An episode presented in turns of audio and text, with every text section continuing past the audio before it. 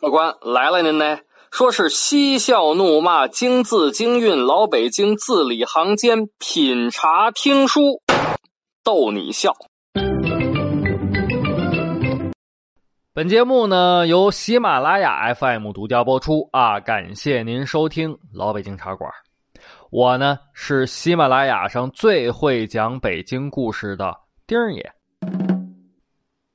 今儿个呀又是礼拜一了啊。咱们呢，接着上个礼拜一的给您讲。上回书咱们说到李世民搭救刘文静，高宾莲笑纳五铢钱。啊，李世民呢，亲手带着两个大箱子五铢钱来找这个高斌连，顿时，哎呦，这个高斌连这个嘴张的老大了，嗯。哎呀，这哈喇子都流出来了，满满的两箱子五铢钱呐！高斌连就有点蒙圈呢，这个幸福来的太突然了。李世民呢，神态自若啊。这里有两只箱子，一只是高先生的劳苦费，另一只请先生输给裴寂。高宾莲一听，啊，呃，二公子，这有何难？这让二公子破费了，那我就受之不恭了。但是呢，人算不如天算啊，没有什么事儿是一帆风顺的。那这高斌连到底干成没干成李世民交给他的差事呢？您别着急。咱们呢，老规矩啊，我呢给您沏上一杯茶，您听我慢慢的白话。这拿人钱财替人消灾啊！高斌连拿了钱了，就琢磨啊，怎么办呢？这裴寂呀是喜欢赌钱，但是啊，他这手气不好，他总输。其实啊，不是手气不好啊。俗话说得好，叫“久赌无赢家”。赌博这个东西，它不是个好事儿啊。您想，就跟那个呃赌神一样，一赌就赢钱，一赌就赢钱，那只存在于每一位赌徒的脑子里头。啊，您甭管是老虎机还是掷骰子、打麻将还是玩牌九，赌博就是害人坑，万贯家财里头扔。这东西它没有头您再有钱也别赌博啊！是啊，有的时候好像是赢点小钱儿，但是呢，最终您家里有金山银山也不够您输的。裴寂家里有钱吧？哎，也是啊。输的多，赢的少，但是您可记住了啊！这个赌徒呢，都有个一样的想法，就是下回下回我得连本带利都得赢回来。结果呢，结结果就是家破人亡啊！当然了，这个裴寂啊，还没有到家破人亡的地步啊，人家是当朝重臣，那家底儿厚实。高斌连看着这两箱子五铢钱，直嘬牙花子。哎呀，这个怎么办呢？啊，您让谁赢钱，您还得让他赢的真实，让他赢的看不出有马脚，让他赢的别穿帮，这还真挺难的。可是呢。哎，有钱能使鬼推磨，看在钱的份上，高斌连就琢磨：哎呀，嘿，一拍大腿，有了啊！于是乎呢，就和刘文静说：“呃，文静兄啊，你我这次咱们唱出戏啊，是如此这般这般，如此结果，两个人啊啊商量好了。”啊，约定好日期，邀请裴寂来玩骰子。骰子这玩意儿啊，从古到今流传了几千年，经久不衰，而且是古今中外通用的。其实呢，最早的骰子它不是赌博用的啊，它是干什么用的呢？是用来占卜啊，占卜吉凶啊啊，基本上是用来干这个用的。但是呢，这东西吧，它太好了啊！第一，它随机，它不容易人为的控制；第二呢，输赢立现，它快呀。第三呢，结果不可预估，哎呦，刺激啊，对不对？所以呢，特别适合赌徒们的心理，大起大落，激动人心。所以呢，骰子啊，可能是最古老也是历史最悠久的赌博工具。裴寂呢，就喜欢玩这骰子。但是啊，当时那个时候的骰子和现在不一样啊，不是现在这种那个立方体的，那时候的骰子呢是陀螺骰子，呃，这是就是长得跟陀螺似的啊，一般是陶制的，上下细啊，这个中间是一鼓肚，这鼓肚呢分为六个面每个面刻有不同的小坑啊，也就是一到六点儿，玩的时候比现在有意思啊！不是扔出去，也不是用那个骰盅哗啦哗啦哗啦嘣儿往那一扣，怎么办呢？捻动陀螺，然后这个骰子在桌面之上转动，最后呢，陀螺停止之后，看哪个面朝上啊，计算点数 啊！所以呢，呃，这个就是当时的骰子。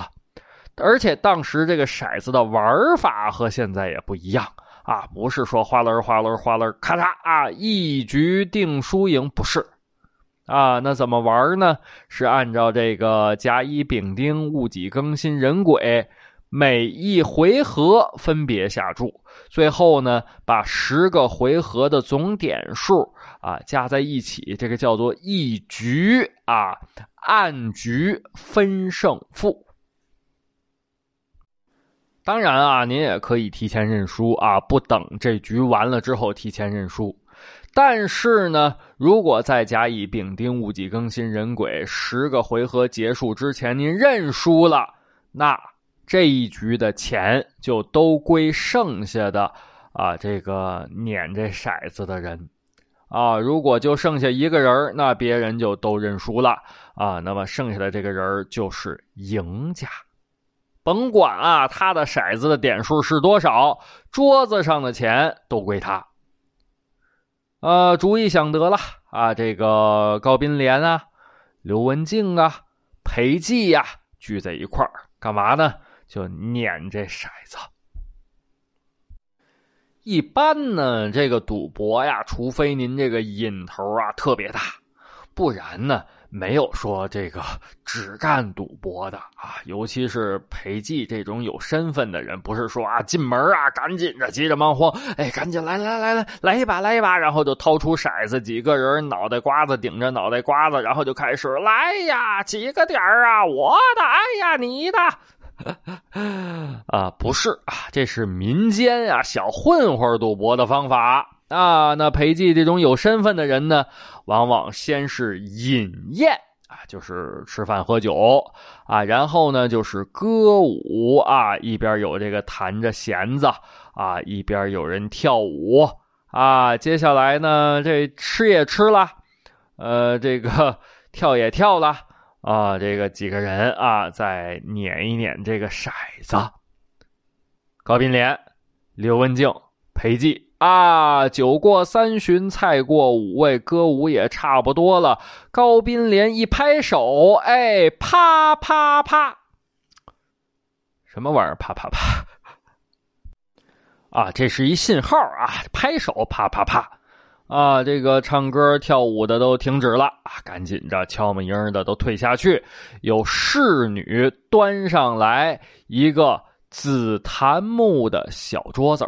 啊，这小桌子呢，就是这个呃细高啊，就和这个现在的那个花盆架子啊，有的地方放那个高的花盆架子差不离，只不过桌子正中间还有一个小盘子啊，盘子呢是花梨木做的，盘子里头是一枚骰子，啊，就是咱们前面介绍的那个陀螺骰子。哎呦，裴寂一看这骰子，哎呦，眼睛都放光啊！一看这就是老赌徒的本色，一见骰子比见着什么都亲。可是呢，裴寂说了：“无身无分文，哎，不来了，不来了。”那意思就是说我没钱啊，就是不玩了。高斌连伸手一拉裴寂的袖子，说道：“呃，大人，大人，大人。”在下这里有些银两，大人拿去用就是了嘛。裴寂呢？哎，也不客气啊，俩手一拍，上下一搓，啊，哈哈哈哈啊，斌连呀，呃，你想的还真是周到啊。结果开始啊，这个嘣拧一下，哎，我这是几点？那个嘣拧一下，我这是几点？哎，第一回合。高宾莲点数最高，第二回合刘文静点数最高，第三回合还是高宾莲点数最高。哎呀，这个裴寂脸色是越来越难看呀，都都都绿了啊！刘文静呢？哎，这次一拧，哎，这点数可低了，赶紧！哎呀，哎呦，我这个，我这个左眼，左眼不行啊，我这左眼皮跳啊！哎呀，左眼跳灾，右眼跳财，哎，看来我这个接下来，接下来是来不了了。哎呀，恐怕下面这得输啊！这一局我不来了，不来了，不来了啊！两位，你们继续啊，你们继续。哎，到了第八回合，这裴寂的点数呢，还没追上来。啊，这这个 高斌连脸上就有点挂了汗了。裴寂不知道怎么回事啊，看着高斌连魂不守舍的样子，就问：“斌连呐，你这是为何呀？”哎，高斌连眼珠一转，正好借坡下驴。啊啊啊！裴大人，我这头疼啊！哎呀，这局不能继续了！哎呀，头疼的要命啊！认输了，认输了。哎，裴寂呢很高兴，甭管怎么着吧，这赢了。哎呀，一葫芦桌子上的钱哗啦哗啦哗啦啊！那我就不客气了，哈哈哈啊，来来来，再来一局，再来一局啊！往往呢，这个赌博的人就是这样啊，赢了钱之后就忘乎所以，就失去判断力了。结果又来一局啊，高斌连、刘文静故伎重演，还是没打完十回合就纷纷认输了。按理说，您裴寂多聪明，这点你瞅不出来？嘿，还真没看出来。所以说呢，赌博是魔鬼，这个。赌棍一旦在赌场之上，就失去了基本的理智和判断能力。裴寂呢，从赢钱的那一刻起，压根儿就没多想。哎呦，看着这个钱是越赢越多，越赢越多，堆得跟小山儿似的。哎呀，这忘乎所以了。结果丧失了一切的逻辑思维能力，就剩下高兴了。这一边高兴，一边敲着桌子，一边哼着小曲儿。啊啊！五环，你比四环多一环。啊啊啊！五环，你比六环少一环。啊，当然啊，当时没有这歌啊，反正就是哼着小曲儿吧。刘文静看了看，嗯，行了，差不离啊，这个火候呢。哎，有点到位了啊！那刘文静后边又干了什么呢？您别着急啊，我呢给您续上一杯水咱们接着嘚吧。啊，话说高斌连、刘文静设下赌局，和裴寂玩骰子，结果呢，佯装输钱，弄得裴寂哎呀，这个眉开眼笑，手舞足蹈。刘文静那是多善于察言观色呢，看这火候差不多了，哎，裴寂呢很开心啊，一边捻着骰子，一边嘬着牙花子。哎呀，不知道这怎么了？哎呀，最近我这个手气总是这么壮。哎呀，这个想输都不容易。刘文静呢很羡慕的问道：“哎，裴大人，这今天一晚上赢了不少啊！裴寂说了：“哈哈，还行吧，还行吧。”刘文静假装打了两个哈欠，说道：“啊，哎呀，裴大人呐，天色不早了，我这身上的钱呢，都让您给我赢去了，不玩了，不玩了。”裴寂那是意犹未尽呢，哎哎哎哎，文静文静。难得和你玩一次，再来几把，再来几把，着什么急呀？高斌莲在旁边是敲边鼓，呃呃，文静啊，难得陪的人开心，再来几把啊，别扫了陪的人的兴致啊！刘文静一咬牙一跺脚，说了：“两位。”钱我可真是没有了，但是呢，哎，我这儿还有一宗家传的宝贝，就最后玩一把吧。说完之后，从怀里头摸出一个小布包啊，黑布的小包，看着不大啊，也就是拳头这么大。裴寂和高宾莲都纳闷啊，这什么玩意儿？这什么呀？黑乎乎。就看见刘文静不慌不忙、慢慢悠悠的解开上面的丝线，打开来一看，这里头还有一个小锦囊。啊，这个刘文静伸出拇指和食指往这个锦囊里头一伸，啊，您听过那个探囊取物啊？这就是探囊取物 哈。轻轻的摸索了一下，慢慢的从小锦囊里头拿出一小物件哎呦，这东西不拿出来还得罢了，一拿出来照的满屋子是一身灰呀！您问我说：“那丁儿爷，这什么东西啊？这么亮？这是电灯泡吗？” 那时候没有电灯啊，也不是电灯泡，是什么呢？是一颗夜明珠。啊，大概其呢，乒乓球这么大，散发出青绿色的荧光。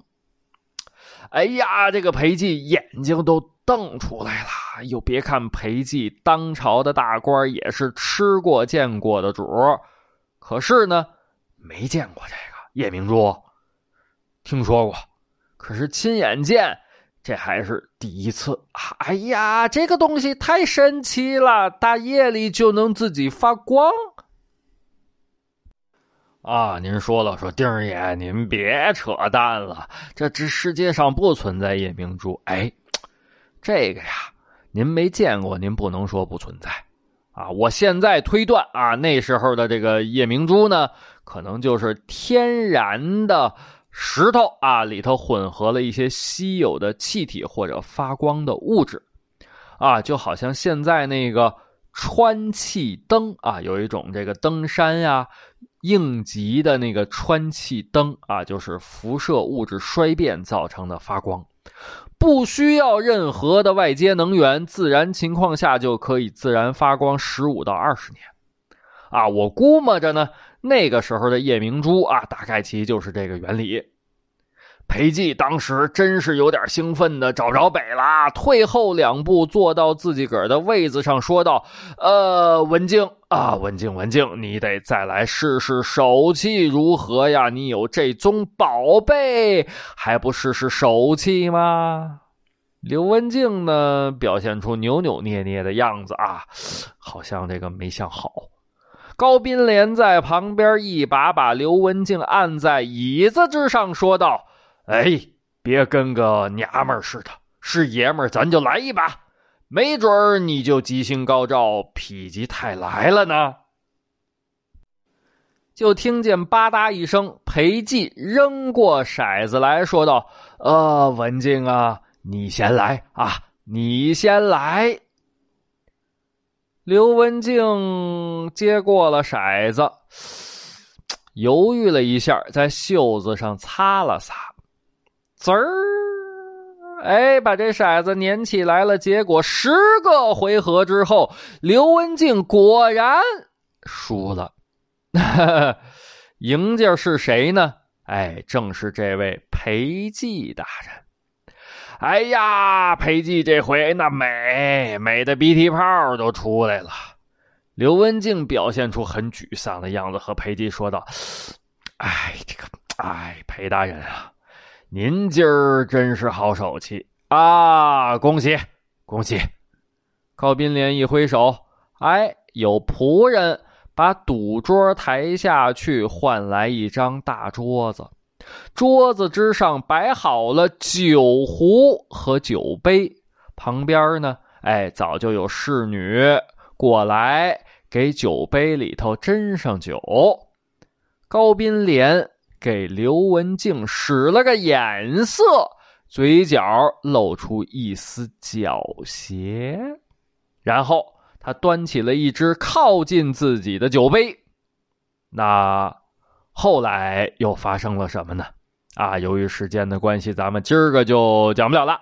啊，没关系，别着急啊，咱们下个礼拜一接着这个给您往下讲，您可一准来啊。